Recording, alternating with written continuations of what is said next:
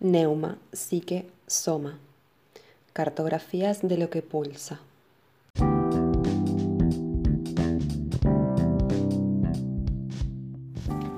Prefacio.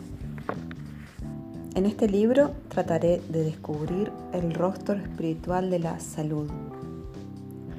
La sensación subjetiva de la salud es un sentimiento de animación y deleite en el cuerpo, que aumenta en los momentos de alegría al encontrarnos en ese estado, nos sentimos hermanados con todas las criaturas vivientes y reconocemos nuestra unión con el mundo.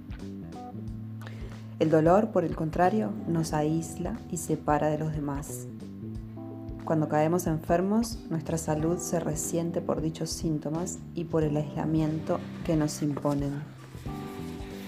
También veremos que la salud se manifiesta objetivamente con la gracia de los movimientos del cuerpo en una brillantez o esplendor corporal.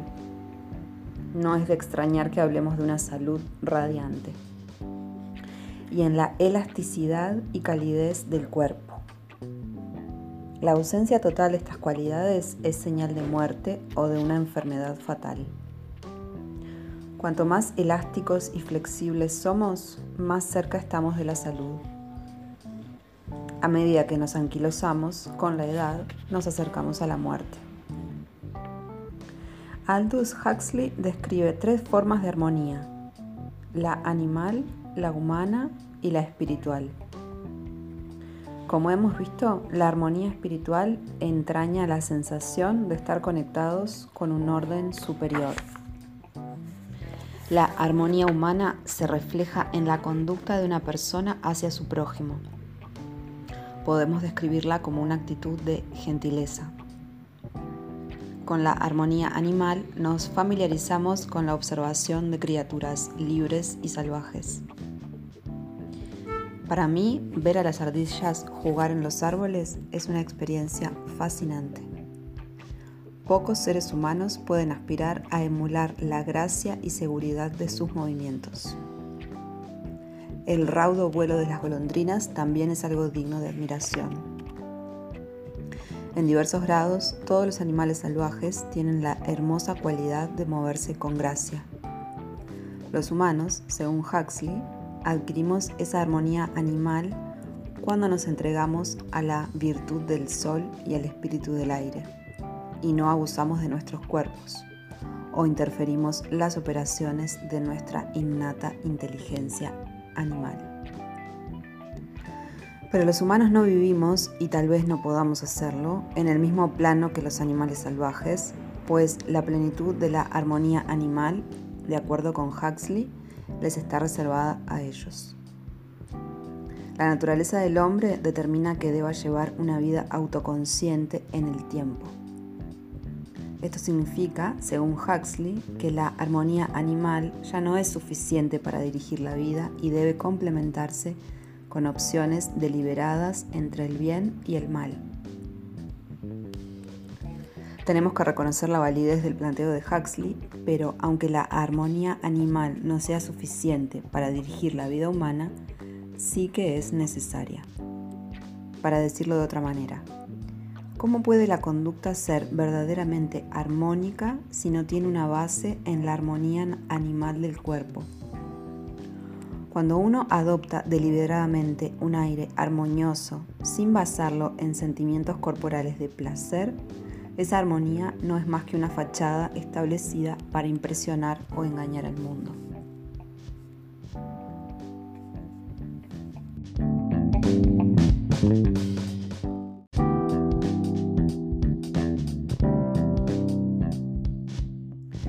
Según la Biblia, antes de comer el fruto prohibido del árbol del conocimiento, el hombre vivía en el paraíso terrenal sin autoconciencia, igual que cualquier otro animal. Era inocente y conocía el júbilo de vivir en un estado de plenitud. Junto con el conocimiento del bien y del mal, sobrevino la responsabilidad de adoptar y el hombre perdió su inocencia y se volvió autoconsciente. La armonía que había existido entre el hombre y Dios, entre el hombre y la naturaleza, quedó destruida. En lugar de tener la bendición de la ignorancia, ahora el hombre conocía y experimentaba el malestar. Joseph Campbell atribuye parte de la responsabilidad por la pérdida de armonía a la tradición cristiana, que separa el espíritu de la carne. La división cristiana entre la materia y el espíritu, entre el dinamismo de la vida y los valores del espíritu, entre la armonía natural y la gracia sobrenatural, ha castrado a la naturaleza. En la tradición cristiana subyace la creencia judeo-griega de la superioridad de la mente sobre el cuerpo. Cuando mente y cuerpo se separan, la espiritualidad se convierte en un fenómeno intelectual, en una creencia y no en la fuerza vital, mientras que el cuerpo pasa a ser meramente carne o un laboratorio bioquímico, como en la medicina moderna. El cuerpo sin espíritu se caracteriza por su relativa falta de vitalidad y de gracia. Sus movimientos adoptan una cualidad mecánica, dado que están determinados en gran medida por la mente o la voluntad. Cuando el espíritu mueve al cuerpo, palpita este de excitación y brinca con entusiasmo, como un arroyo que cae en cascada por la ladera de la montaña o bien fluye en calma como un ancho y profundo río en la llanura. La vida no siempre fluye suavemente, pero cuando uno tiene que empujarse o arrastrarse a sí mismo a través de los días, algo anda mal en la dinámica del cuerpo y predispone a la enfermedad. La verdadera armonía no es algo que se aprende, es una de las dotes naturales del hombre en tanto criatura de Dios. Una vez perdida, sin embargo, solo puede recuperar, solo se puede recuperar restableciendo la espiritualidad del cuerpo. Para hacerlo, tenemos que entender por qué y cómo se ha perdido. Pero dado que uno no puede recuperar un objeto perdido a menos que sepa lo que es, comenzaremos con una investigación del cuerpo natural, en que el movimiento, la sensación y el pensamiento se integran en acciones plenas. Estudiaremos el cuerpo como un sistema energético contenido y automantenido que depende del medio e interactúa constantemente con él para sobrevivir. Esta perspectiva energética nos permitirá comprender la verdadera índole de la armonía corporal y la espiritualidad sin caer en el misticismo lo que conducirá a una exploración del sentido del sentimiento de la armonía humana.